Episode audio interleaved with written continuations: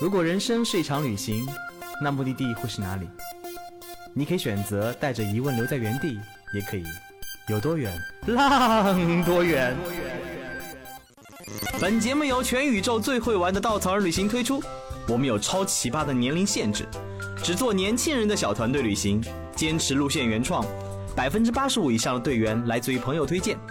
关注稻草人旅行，和我们一起出发，爱上这个世界。欢迎收听最新的一期《有多远浪多远》，我是道哥，Long time no see 啊！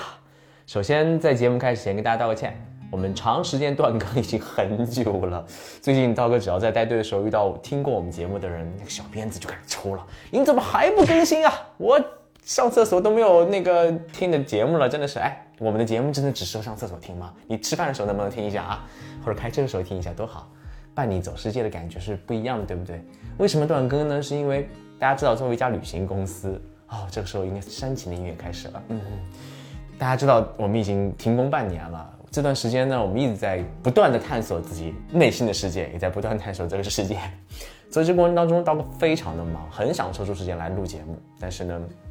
哎，总是机缘巧合的没有那个机会。最近我们形势开始稳定了，今年又发生了很多在路上的故事，所以刀哥很想把那些路上的故事，包括探索内心世界的故事，分享给你们听。所以从今天开始的话，我们节目会恢复更新，但是我们节目会有一定调整。以前是每周都会跟大家见面，现在呢，我们会以季播的方式，时不时的会把那些最近发生的好玩的事儿分享给你们听。以前的节目呢，我们主要是在讲这个世界各地的一些风俗奇闻，还有那些骚浪贱的故事啊。我们今年的主题呢，大部分回归国内，为什么呢？因为我们出不了国了吧。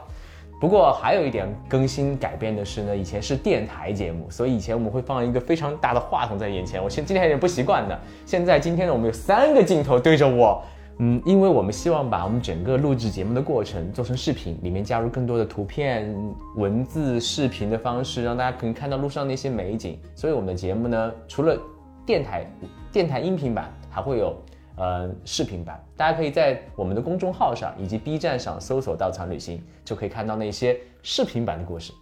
Don't say so much，say 太多了啊！那个进入今天的主题，今天我们要讲一讲今年最最最最受热门关注的城市，排名各种榜单第一名，也是国庆可能大家去到最多的地方，那就是重庆。也是道哥的家乡，哈哈。说起来我是重庆人，这个话真的是有点尴尬。道哥那个出生在离重庆一百七十公里的一个地方啊，这个地方呢，以前到重庆需要八九个小时的车，而且以前一九九七年以前我是最万州市，万州属于四川管的，所以一九九七年我就莫名其妙成了重庆人。我对重庆的了解特别的不深，那仅限于怎么从火车站到上海，或者怎么从机场到上海。所以市区里面我永远要拿出地图来看一看，但是拿出地图我就疯了。那个地方离我三百米，我也不知道怎么上去，永远可能在二十楼以上。这个重庆给我的第一印象就是我不知道重庆长什么样子。虽然我会说一口不标准的重庆话，啊，但是江西重庆已经不算重庆了，所以我每次说他们都会笑我，你这个洋泾浜说话一点都不像重庆人，你这个重庆郊县的乡乡下人。啊，这个当然不是鄙视我的意思，因为够熟的人才会这么开玩笑啊。呃，我之前我们聊过一期重庆，聊过一期重庆各种历史啊、地貌啊各种东西，其实那是我并不是那么了解重庆，完全在配合我们的产品开发。现在呢，我们今年终于把重庆首发结束了。大家也知道，我们这条路线多灾多难，本来应该今年二月十三号首发的，但二月十三号又是疫情最关键的时候，所以我们取消了这条路线。我们又在九月份重新恢复了这条路线。刀哥上个月刚刚完成这条路线的带队，带队也很也很很有意思，因为他们跟我说啊，这条路线带队，我们应该找重庆人带吧，重庆人更了解重庆，可以更多的交流。于是看了办公室就我一个重庆人。有一个重庆假重庆人 带我重庆，我跟这条路线的研发鬼鬼说：“我说我只能说两句重庆乡下话，你看我怎么带好重庆？”他说：“没关系，我看好你。”于是我们俩一起完成了这次带队。所以今天我就把鬼鬼请到我们节目当中，我们继续聊一聊这条路上发生的有趣的事儿。Hello，大家好，我是鬼鬼，我又来了。啊，是不是大家觉得真的是漂亮小姐姐？我们稻草人的特色就是颜值都比我高，才华嗯可能没有我重要，不重要。还要隆重介绍一下，我们的节目被我们的小编称为叫圆桌派的改版，叫方桌派，还真是方。然后别人都是那种特别有逼格腔调的，我们就是那种哎，像面试一样面对面。是是是，你面我还是我面你？你面我好了。好的好的。呃，所以而且我们上面的所有东西都是不能不让吃的。对。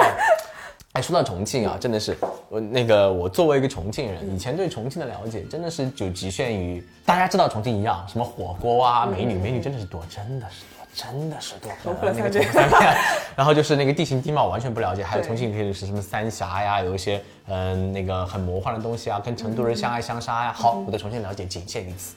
包括最近抖音开始火的那些什么什么什么轻轨穿楼啊，什么什么洪崖洞。大电梯啊、什么洪崖洞啊，什么什么长江索道，也就仅限于此了。我之前也是，然后我看完整个路线的包装也好，带队指南也好，和我要准备的材料也好，包括你给我的两本书，让我了解重庆，我还真的很认真看完了以后，哇，我的家乡这么有趣啊！尤其是我们第一天那个 City Walk 走完以后，我觉得太让我震撼了。你知道我以前带队都是那种在最后压个队，然后只要有向导的时候，在后面就是昏昏欲睡。嗯嗯那一次我全程哇哦啊 amazing 啊 surprise oh no，达到了高潮是不是有点夸张？奴隶高潮。反而是那些让我很期待的，什么什么那个轻轨穿楼啊，什么皇冠大扶梯啊，还有包括很有名的这种什么火锅啊，什么天坑啊，哈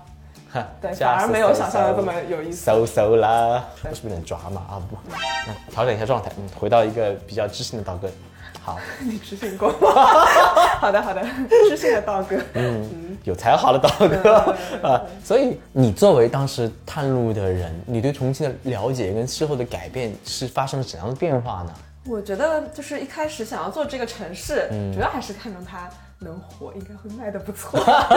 很功利的一个想法。最近上线了后面的几条路线，我看没有推，已经报了很多人进来了。耶，啊和我们想的一样。啊嗯，那就是原先一开始想到重庆，大家会想到魔幻嘛，魔幻两个字。那嗯，一开始你所认为的魔幻，一定就是那种各种各样的交通方式，还有我们在抖音上看到的那种地形的变化，什么啊一一不小心开错一个车道，你可能要失去一日游。啊，还有什么波浪一样的那种公哎路？哎说到这个真的很有趣。我去重庆 头一天，我刚我先去了两天嘛，我跟朋友约了，我很多高中同学都在重庆，然后约他们吃饭，他就跟我说我在某个二楼订了一个什么什么火锅，然后好的，我就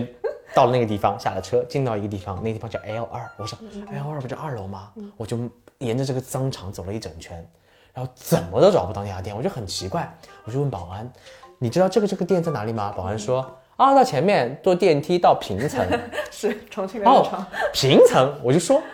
能告诉我什么叫平层？没关系，你坐电梯到平层就好了。好，好，好，好，我就过去看了看电梯扶梯，我到 L 三，L 三也没有家电呢，再往上就没有了。于是我很慌，我就问了另外一个保安，另外保安说坐那个电梯到平层。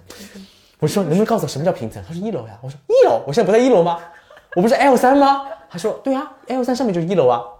我就有点崩溃。我说我我我想哦 L 三那 L L 什么意思？不是有个 B 吗？一般我们上海或者是其他地方 B 才代表地下的意思嘛。后来我打开电梯，发现真的还有 B，有 B 一、B 二、L 一、L 二、L 三，L 三上面一层叫一层，我就凌乱在空中了。一层打开，发现我来到了一个广场，哎，商场哪去了？然后广场旁边还有一幢楼，旁边那栋楼进去以后有简个二楼，就是《盗梦空间》里的世界，你在一个折叠的宇宙里面迷失。这是我的亲身经历，然后我就跟我重庆同学说：“我说你们会发生这种事情吗？”他说：“没，偶尔也会发生，但是这种情况见怪不怪了。”嗯，包括我们的行程当中很有趣，去了一个叫白象居的地方，对对对一个二十四层的建筑，没有任何的电梯。我当时觉得啊没有电梯，他们是锻炼身体才住这里的嘛？难难怪重庆生态那么的好。是。后来才发现，哦，它原来有三个不同的进层，什么十六楼、八楼跟一楼都可以进去。每隔七层左右就会有一条路出去，然后路出去呢，你就回到了一个像一楼一样的那个，就是大马路上。啊对，对，所以很有意思的是一栋二十四楼的这样一栋楼，然后住在楼上的人和住在楼下的人这辈子可能都没有见过面。所以重庆的地形真的很有趣，它它是在整个四川盆地的最东边，所以那边有很多很多那种背斜的山脉，一个个平行山脉，山又不是很高，所以重庆呢就在这样的被长江和嘉陵江各种江江环对环抱的一个地方，旁边有很多山，所以重庆就依着山势而建。这种山势而建的，重庆的智慧就这样体现了。它就我没有尝试把山铲平，而是顺着山山坡开始修它的整个城市的地地形地貌，包括公路也好，包括公共交通也好，包括城市的那个建筑也好。所以经常会发现，我从十八楼进去，也只是公路，有有可能我另外一条公路进去我是六楼，啊。包括它的本身的轻轨体系，它很多时候沿江而走，旁边立交桥、轻轨、船，然后车在清都在一幅画对一幅画面当中出现，然后这边有岩浆的索道，就是整个感觉就哇，非常的立体，这个立体魔幻感就这样子在第一个层面就是很直观的展现出来了。对，就是你认知当中的那种立体，在第一时间就哗的一下展现到你眼前。而且这个东西它其实本质上就是重庆人，他大开脑洞，他用各种想法和创意，他去解决自己在地形上、交通上的任何的不便利。嗯啊，其实这是一种很智慧的一种创造。对，所以回到重庆，其实一百年前建筑也很有趣，吊脚楼。重庆以前以前在一百年前根本没有这样的复杂的现代交交通，而且如果你二十年去过重，二十年前去过重庆，你会发现重庆本身朝天门广场就是非常的破破旧，还没有现在那么漂亮的来福士那个扬帆起起航的那么一个大建筑，呃，那种大高楼对，大高楼。然后以前的重庆，你会发现其实非常非常的市井。对，很市井，江湖气、烟火气。然后你回到一百年前，这整个城市虽然有几十万人生活，但都是那种非常奇特的吊脚楼，顺山而建。比如说这个这个山这样一个斜坡，呃，斜坡本身可能中间凿几个洞，就插几个竹竿，对竹竿上面就撑着一个那个竹子建的一个小小江景小别墅。对，江景小别墅，然 后大量这样建，大家可以在我们的那个视频节目中看到这样的图片啊。大量这样的那个建建筑本身，让这座城市就是你会懂得重庆的智慧。那我干嘛要征服你？我就对。哎，还有一个原因，可能是因为它不是沙土的地地质，它其实本质上是座山，对所以你要挖这座山是很累的一件事情，尤其在古代。啊，对，在一百年前，但是随着陪都建立以后呢，又在里面修了很多防空洞。防空洞也被重庆用的很好啊。以前嗯以前的防空洞呢，可能是用用来防止被轰炸的时候，现在 重庆人就在里面吃火锅纳凉、吃火锅。搓麻啊，对，就是你用的很好，所以重庆人真的是把这个地势用他们的智慧，顺着这一个地势建成了一个立体城市，这是魔幻的很重要的一面。这第一个魔幻，哦，这是我那个那天咱们在走那个 City Walk 的啊时候，我感触最深的是，我们的 City Walk 是从朝天门广场开始的。对，朝天门广场的背后就是那栋牛逼极了的来福士。那个来福士真的很像那个金沙，后来就那个新加坡金沙，后来告诉我是一个建筑师，好吧，你就不能发挥一下你的特长，你就造个不同建筑吗？但它还是蛮有意思的，它那个来福士巨高，然后它是一个扬帆起航的那个它是个弯的对一个弧形啊对然后在在整个像半岛一样的那个地势上面，就好像一个一个舟要扬帆起航，哎，对对对对，就是这种感觉。当年修的时候被很多重庆人吐槽，那修好以后，嗯，还大家也就习惯了，对，还挺好看的。尤其是大家可以看到很多那种魔幻的照片，都是以它为背景拍出来的，。我觉得我们那次最魔幻的就是那个向导带我们从来福士穿过去了，然后我们眼见都是那种哇哦好 fancy 的那种国际品牌，然后穿过去了之后，忽然来到了一片批发市场。这个批发市场里面全都是那种大家说重庆的棒棒军，然后这棒棒棒军在重庆已经剩的不多了，可能最后的棒棒全都在这个批发市场里面、啊。然后这个批发市场里面就是各种大家能想见的，就是十几年前啊大家熟悉的那种批发市场样子，各种小商品，各种鱼龙混杂的人走来走去，然后棒棒在那边挑啊，就是极其 local。但是你回头一看，哇，重庆的那栋牛逼的大高楼来福士就在而且。还不仅是 local，因为嗯。重庆渝中区那个那个被两江交汇形成的一个舌尖的地方，其实当年修了很多的建筑，修得很密，被称为全世界最密的高楼的那个城市，它其实拆迁很不方便，所以当年修了很多这种类似的这种批发市场的地方，去拆起来不是那么的便利，所以就保留了很多这种。嗯，破旧不堪的这种建筑，而且里面电线也是横杂，地势也是各种的梯坎儿、各种的坡然后你看见里面的灯也很就没有什么灯光，没有什么光线，杂乱无章，杂乱无章，在黑暗当中行走，旁边突然间阳光就折折射在整个巨漂亮的扬帆的起航的一个现代建筑上，穿过了国际品牌，不到两百米就进入这样的一个市井，哇塞，我觉得烟这火气真的是赛博朋克，对对对，完美诠释什么叫赛博朋克。而且在那种很黑暗的角落里，突然有人在打麻将。啊，对对对。然后大家在里面吃着火锅，打着麻将，然后旁边就是极度的国际大都市的感觉，哇，这种穿越感让我觉得非常的 眼前一亮。魔幻魔幻，真魔幻。而穿过它以后，又进入到重庆很有趣的地势，就沿沿江而建的那些城当年城门。嗯嗯嗯。啊，重庆以前是有十七座城门，我记得。对，九开八闭，十七座城门。对对对现在整个城墙已经不剩下几段了，嗯啊，然后城门也只剩下一点点，但是我们依然还是可以从一点点的痕迹里面去看到，当时它古城是有那个格局的，而它不像那个中国古代的那种古城，四四方方、方方正正。重庆的古城一闪而建，它歪七扭八，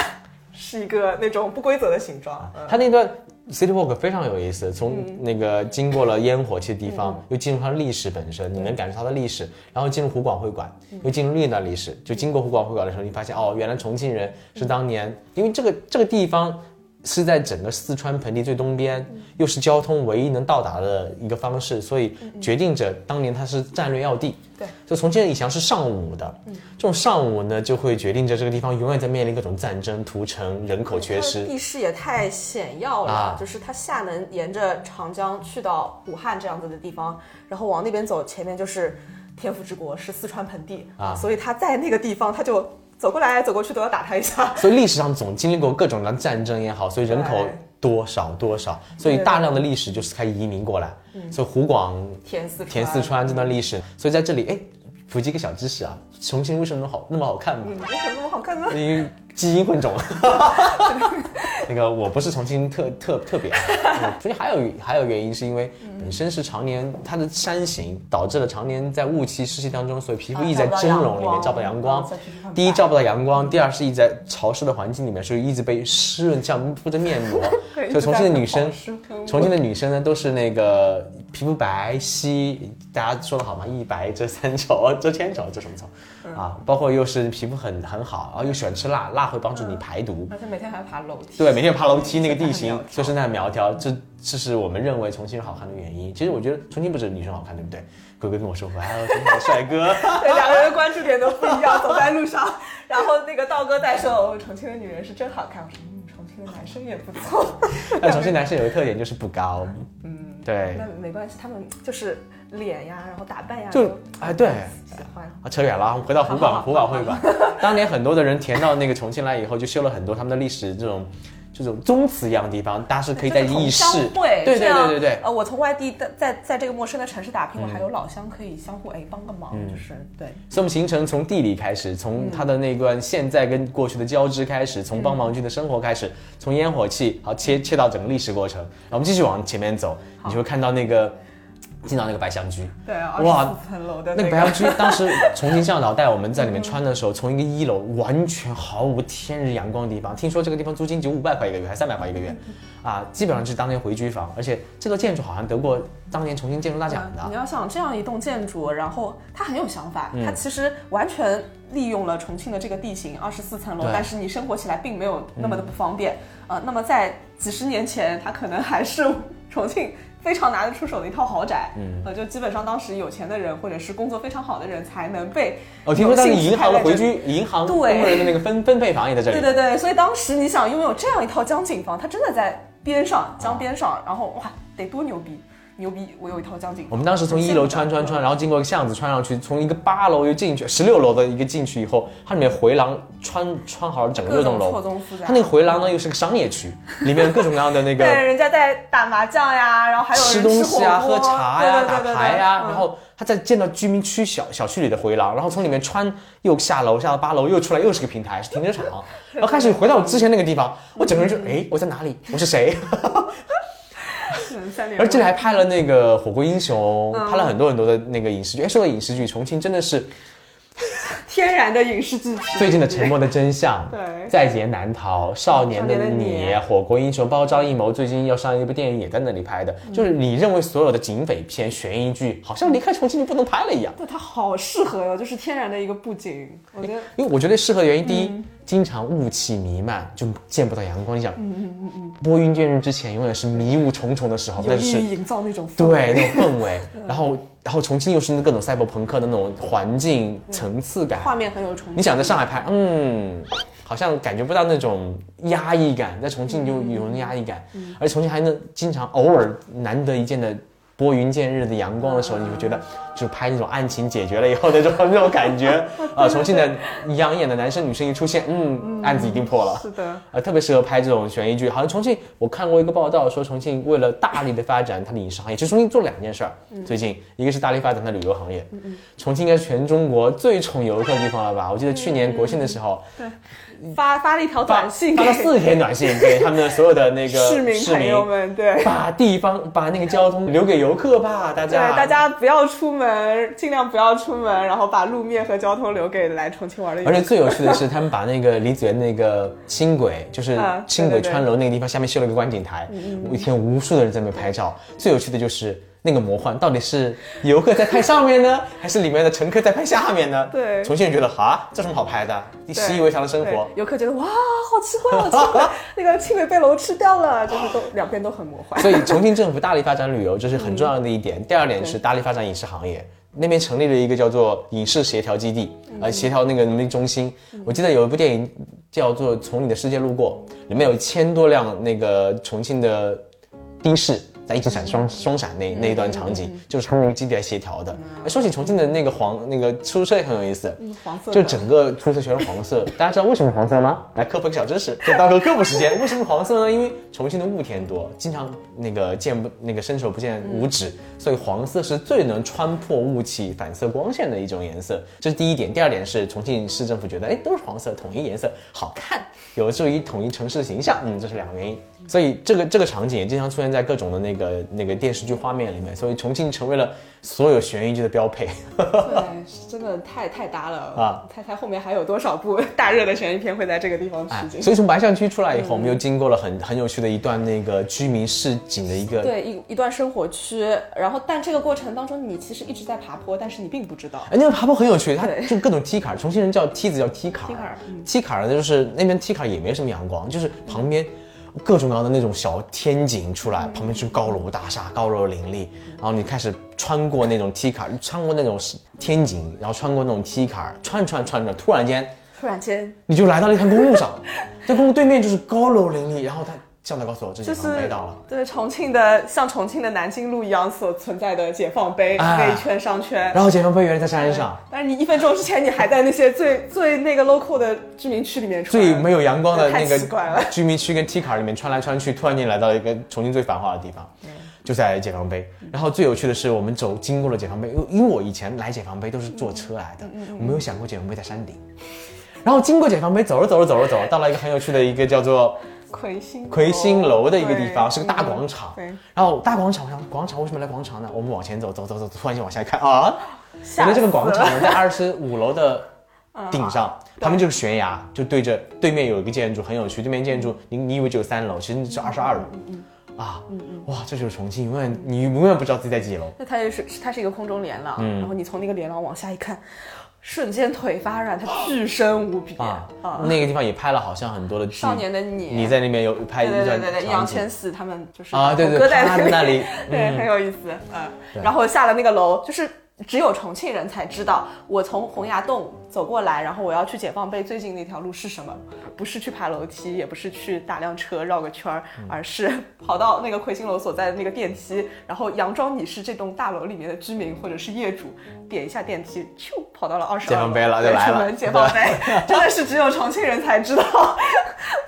所以那天晚上很有趣，我们走完 City Walk 以嗯后，结束是结束在一个居民楼的顶楼。对，当时就是都给大家一个小惊喜啦，就没有告诉大家我们上去干嘛，所以大家还就是就莫名其妙的闷声不吭的就跟着我们走，对吧？然后那顶楼其实是一个江景房，它江景房呢被改造成小的一个叫做叫做靠颜值的一个小的轰趴馆。对小酒吧，哎，小酒吧，然后那个酒吧本身，我们就开始等着华灯初上，等着那个日落，就感受那种非常漂亮的那种场景。对，啊其因为那个正对的就是 CBD 吧，我觉得那个就是啊，就重庆的 CBD，就是，整个我们的陆家嘴那样的对对对。然后过程当中真的把重庆的历史、地理、呃各种烟火气、各种对比、魔幻魔幻全部呈现出来了。过程当中我真的是非常啊，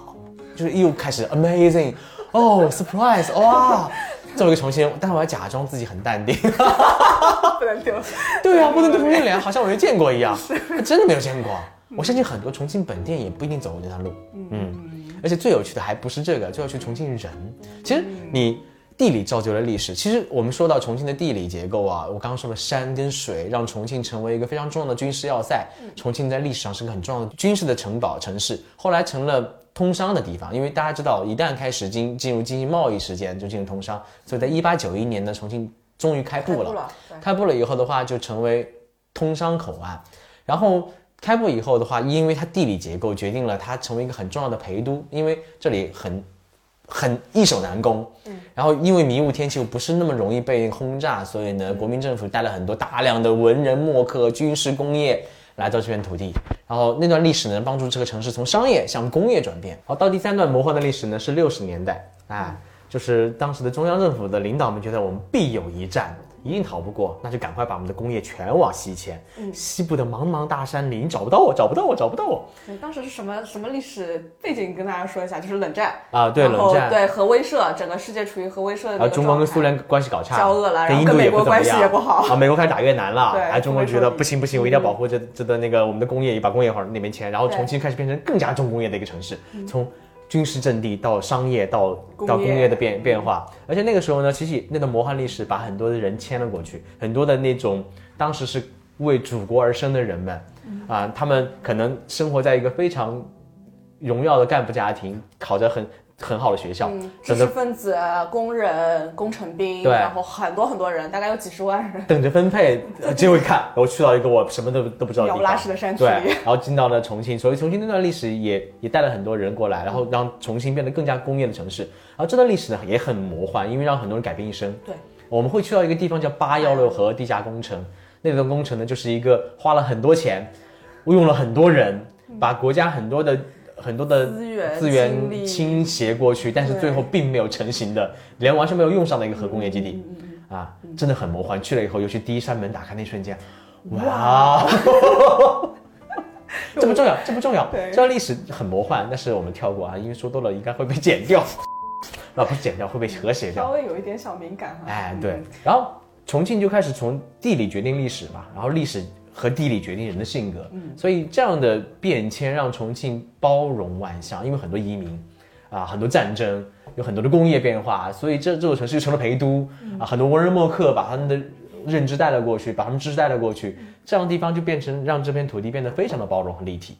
人的性格就变得非常的豪爽，包括呃码头，它是那个湖广湖广填四川之后，然后很多很多人，很多释放出来的劳动力，然后因为重庆它是码头城市嘛，嗯，那发展码头一定是它最最好的一个出处啊。那当时这么多的外乡人，然后一起在码头抢生活，那么拉帮结派是一个必然的事情啊。所以当时重庆就衍生出了袍哥，然后各种帮会的组织，就是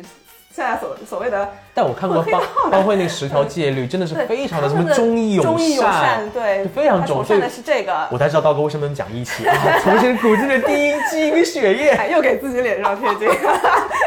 金光闪闪，对，是是是。哎，问刀哥借钱应该很方便吧？因为我觉得经常借钱给别人拿不回来，我真的是，好的而且而且每次都还犯同样的错误。哎，不重要，不重要，不重要，让它过去吧，不对，然替我但是你伤心事。这些东西都是刻在你基因里面的。对对对，你回到了之后，你才所以那段历史，包括其实重庆的火锅也来自这样的文化，因为码头嘛，很多工人嘛，然后吃不起，他需要热量，所以那时候牛下水，富人把牛肉带走了，对啊那些内脏本身什么毛肚、黄喉啊，就开始在那个格子里烫，烫烫，慢慢的成了重庆最有名的毛肚火锅。对，啊，饮食也这么来的，重庆的性格也这么来的，包括各种混杂、各种历史，包括地理爬山，包括江湖文化，所以让重庆性格里面多了很多的直爽、豪气、火爆、火辣。就重庆妹，重庆女生的地位很高的。很多男生都怕妹子，因为女生那种性格的直爽火辣，喜欢被征服的男人去重庆吧。他们说重庆的女生是名片，很多的好的人才就是因为重庆女生留在了重庆。哎有道理。比方说我们这次向导的那个品哥，啊，品哥，对他就是他是一个福建人，但是他他留在这个城市，因为他娶了一个重庆的太太。那我高中最好的一个女生朋友也是她，她的她的老公也是山东人，对呃，因为爱上了她，然后就留在这个城市，为了娶她，立马买了套房子。移民城市啊依然在延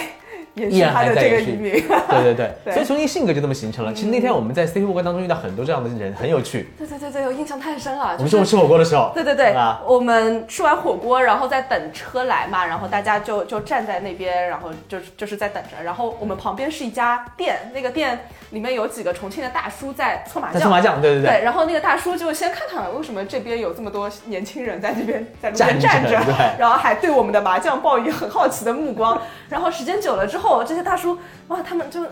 他们就看着我们，哎，怎么还站着？然后他们就跑到里面，开始搬板凳，把板凳搬出来，搬到路边让我们坐。一个一个对，一搬个个搬搬了好多啊。大家说不用了，不用了，马上走了，还还是还在搬还是哎呦，我的天，太感人了！对，重庆的性格，而且而且你在重庆不会冷场的。我们在路上只要遇到人，你可能在上海的某个电梯里面，你会想我在这个角落还是那个角落，对不要跟我说话。冷漠，对我们那天去那个靠颜值下来的时候，我们那个电梯里面挤了很多人，结果一个大哥像健身一样，大哥背着健身包进来以后说了句：“哎呦，那么多人，开开 party 呢！”啊，说的说的重庆话，两个多人，你们开排队嗦。然后进来以后的话，然后就没人按那个一，按不到，然后呢电梯一直没关，然后呢他说，哎，那个帮帮我按一下嘛。我说我按不到，按到了会摸到你的屁股。啊，随便摸 没关系啊，屁股长得那么挺，就是让你摸的，好自在，特别自在。嗯，可爱可爱一。路上都遇到很多这样类似的人。对啊，这重庆的性格就在这种，就好好爽就我。们队员就觉得，哦，那天晚上也是，我们到了那个靠颜值那个地方，我们在喝酒嘛。但对这次队员比较佛，没有人说话。我们那个老板就开始出来啊，这么安静，来唱歌给你们听。对，然后他抱起吉他就在江边开始唱，就开始给我们来了场演唱会。对啊，他是那家店的老板，然后他说他平时最大的爱好是在街边卖唱，就很有意思。而且我们第一天行程，其实我们第二天行程就会安排一个很有趣的行程体验，就是跟着重庆人学 rap。对啊，重庆就像说唱之城，因为重庆的语调特别适合说 rap，因为那种语调语气当中有很多本身听上去像节奏感的一样的词儿，比如说去哪里去哟？我是在哪儿来的？吃火锅，哪火锅？毛肚火锅，这种感觉有点像那种带节奏感，来起来了。啊，重庆人说话就是那种节奏感很强的那种感觉，这很适合 rap，而且重庆的性格又很火辣。火辣直爽，因为说唱讲的是 peace and love 和 respect 嘛，还 real，这个 real 很重要，所以重庆人性格的火爆会让你直接抒发你对这种城市的爱，包括跟是成都之间很多的 beef，哎，不重要，不重要，相相爱相杀，相爱相杀多年，然后。所以我们会去学一段 rap 啊，去跟着重庆。我们当时那个小哥很有趣啊，叫谭战役，对不对？对，啊，参加过二零一九年的新说唱的，啊，我还真 不知道。我听他放的时候，他说这是我二零一九年新新说唱的时候的那段六十秒啊，这至少进入第二轮了。至于有没有进第三轮，我也不知道，没看第二零一九年。但那段我觉得很有趣的一段故事，因为他本身我们其实很很干很害怕体验本身没有达到我们的要求，所以鬼鬼在之前应该跟他进行了很多的交流。对，但其实老师我也想象不到带一群其他地方的人过来学 rap 会是一件怎么样的事情对。，我们还想的是先唱一段，放一段，对然后学一学一段结果呢，直接就，哎，我们不要学了，我们来自己创作吧。对，就是进去之后就没有我们说话的份儿，对完全被那个 rapper 本身他前自己说了一个小时，就是从头到尾说了很多 rap 的东西，然后很多对就没停过没 freestyle，他说他说他说说说 rap 就要不断的 freestyle 这种感觉，知不知道？不要停，不要停，韵脚韵就来了，来一二三，连个韵脚，我感觉就来了，就是一九八三年小巷十二月庆了啊。可以可以可以。队员就开始跟着节奏节奏嗨了，然后后来就变成了我们来自我创作吧，哦，然后就放了一个很很简单的 beat，然后大家开始进行那个创作，然后开始就表演，然后一段一段 rap，然后你在这重庆开始呈现自我，就好像我在说关键大 rap 家了，大家就是不用觉得这个东西很难，这个东西其实恰恰非常简单它。是你生活的那种表达，对，哎就是你随便想到什么词儿，比方说啊，这个海带结我吃不到，它就可以变成一句歌词。对，海带结我吃不到，一会儿要赶火车去到哪里呀？对，然后用而且你最舒服的一个状态把它把它唱出来，把它念出来就就对了。而且我觉得从那个 rapper 身上很能体现出重庆人的那种感觉，对他他完全是一个几何体，对。又火爆又 real，然后又有那种不拖泥带水的那种感觉。感觉是在跟朋友在聊天一样，他会把他所知道的东西都呈现给你，而且不断的、嗯不断的帮助你去 Q 去找到他心中对 rap 的那种理解。对，而且他自己做，做我看他写的那些歌，他的那个词里面就关于城这座城市。那为什么重庆这座城市有那么多耳熟能详的重庆话的 rap？我觉得就是这些人他真的爱这座城市，然后他把这些这些爱写成了歌，然后每句歌词里面都渗透的是这个城市点点滴滴和别的城市不一样的地方，就很有意思。那所以其实这样行程我们也不长，我们后来下午去了八幺六，第二天去了天坑舞龙，从地理角度再感受一次魔幻对。舞龙天坑，然后包括地缝啊，这些行程本身我们需要呈现一个很重要的，就是从地理、历史、故事，包括人上去展现这种魔幻城市那种八 D 立体的感觉，这种赛博朋克的感觉。就是想要打破你开始对重庆的那个认知，只有轻轨穿各种各样立体的交通，其实远远不只是这样。重庆的人也好，然后重庆背后它从古到今的这段历史也好，背后无处不充斥着魔幻。而且我在开始开始看那段历史故事以后，对三峡产生了很少很大的兴趣。是三峡也是一个很魔幻的很魔幻的地方，一段一段故事。对没关系，我们以后再有机会再讲慢慢讲聊。对，嗯这座城市，而且这座城市其实它不不只是一座城，它可能是一座城，一座山城雾都也好，它呢是整个上海、北京加天津加起来的二点四九倍。巨大。啊，巨大无比，是十二个上海那么大，它根本不像一座城，像一个省一样的。所以这个地方有很多很多从地理风景、从地貌、从历史、从人文、从很多的 IP 可以让你去感受的。所以重庆不只是一个打个卡吃个火锅，的网红城市，对，绝对不只是往下走，往深了走，你会发现这个城市充满了魅力。欢迎来到我的家乡。就道哥这次带队之后，重新爱上了自己的家乡。对啊，我十月份要回一次重庆，回一次老，回一次家好。激动，真的。对，就是不断不断会回去，随心飞嘛，还也方便。好，感谢大家收听我们收听收看我们这期的节目《雷斯五都》，下期节目再见。拜拜。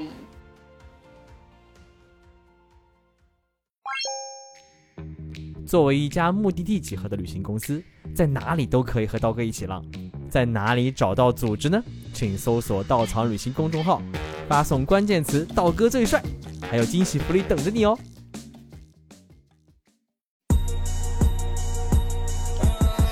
每天就得手上捏着牛队，哦对，该来的该走的各自就位，King 版牛不了都过后腿，抱团联手的舔狗，连球爱豆做手的拍手队，想和小奶的乖狗睡，我塞口 so title 问 Bible 是否这主人该有罪，半吊子见面的还有黑 C 白丑 gay，让这骗子没面子，见识真正的开口跪。哎，别看我肚子开不登大旗，想偷拍不是必给的话题，不怕跌不亚于前辈的前卫的金箍杯，不可击溃了我的方天画戟。向你喷浆的人太多，最后又怂起球躲过，各自正义的文化本来就不容许有所错，跟这个同理不同理，重庆仰望的龙椅由我做，这年全部打下男女老幼套路很深，没料到早就暴露本身，我变几个价钱臭美，哗众取宠的带动气氛，巨屌成天卖弄戏能技巧，在我面前动武碰虎痛苦，奔波龙虎花拳绣腿，不管是龙飞还是凤舞，一旦看我真的准备开始用怒，还没等我神功拉弦就位，我都为你之前的发言后悔，谁给的勇气导致今天的草字？今天加上群小牛不知火舞，敢跟老子大蛇霸气斗嘴，我 flow 和韵脚的穿梭，跟脚差轴分高下，弹中手没牵动决生死，用顶级的伴奏做一样的 trap，真糟蹋，出个喷骚话，水平不够的都是爷孙子，要比词汇肯定你死，不是我往你想被利用的棋子无处躲藏。你的祈愿的祭奠的皮炎，这我单挑几拳就提前完面，准备祭奠在语言 to 皮炎，卡洛特让你一言难尽，妹子齐全都几天迷钱底片的我这种纪念男性。虽然说业务，锁定目标猎物，独自完成还不屑，别有任何借助。老谭不吹高来的 S 他每个兄弟过往的月入，切勿学那些劣主，谁知那些根本没有的经历，根本没有走过的夜路。歌词里都带狠带刺，手里出门带枪带药，请问你犯不犯法？flow 不是你们这些怪人怪事，下几把怪腔怪调，弟弟你算不算傻？评论我太深太刺，又或者太脏太燥，听到的 verse 乱不乱耍？负面下全部来自柠檬沉浸的酸，都是形容人心的贪，寻找阴充满心的欢，各个表面看似玲珑纯净的 man，想着穿什么透露的衣服，够酷的 P 图把我都秀出低俗，怎么才能把这一股臭味去除？当你在说什么流行的头型，而我带着天地的油瓶蹂躏某寻个蹂躏的 money 和前途的光景，这岁兄弟寿命不留情，不像以往的方脸面娴熟的 Young King，某些所谓的 OG 和前辈土火力，那我就当这个替罪羊出头鸟，对你也不客气，无魄力独特地方式为这个圈子扫黑点除恶，以免都会被你们逐个去影响晚辈，对你们恶心的服饰及阴阳反胃，不再受你们任意的摆布，此刻伟大的壮举应该被载入史册，嘴笑的胖起来，唱起来屌，破茧后不会再向你拜倒，过点就抓紧了跟你的葬礼赛跑，因为他太低，今天杀菜鸡，出去买买皮，用全家排骨选的压太多不懂的讲啥想法，专门写的思想，又说没有韵脚的强大双花，缺舌打字的手可以，看得出有练习有模拟，你进去你哪里走得起，倒吹咬人的狗和你，出乎意料输出全靠连套的手速，不放在口舌里，就技巧兵老百姓节奏摇不定，靠不进，把我搞不定的搞不定，他们好不信，对你们很有好奇，跟风告迷，重庆不是大不是踹登峰造极，欧的牛屎股也没人敢跟我们争锋俏皮，一贯保持中立，不出兵打仗聚拢相安，但凡惹我兄弟，误读，就马上一统江山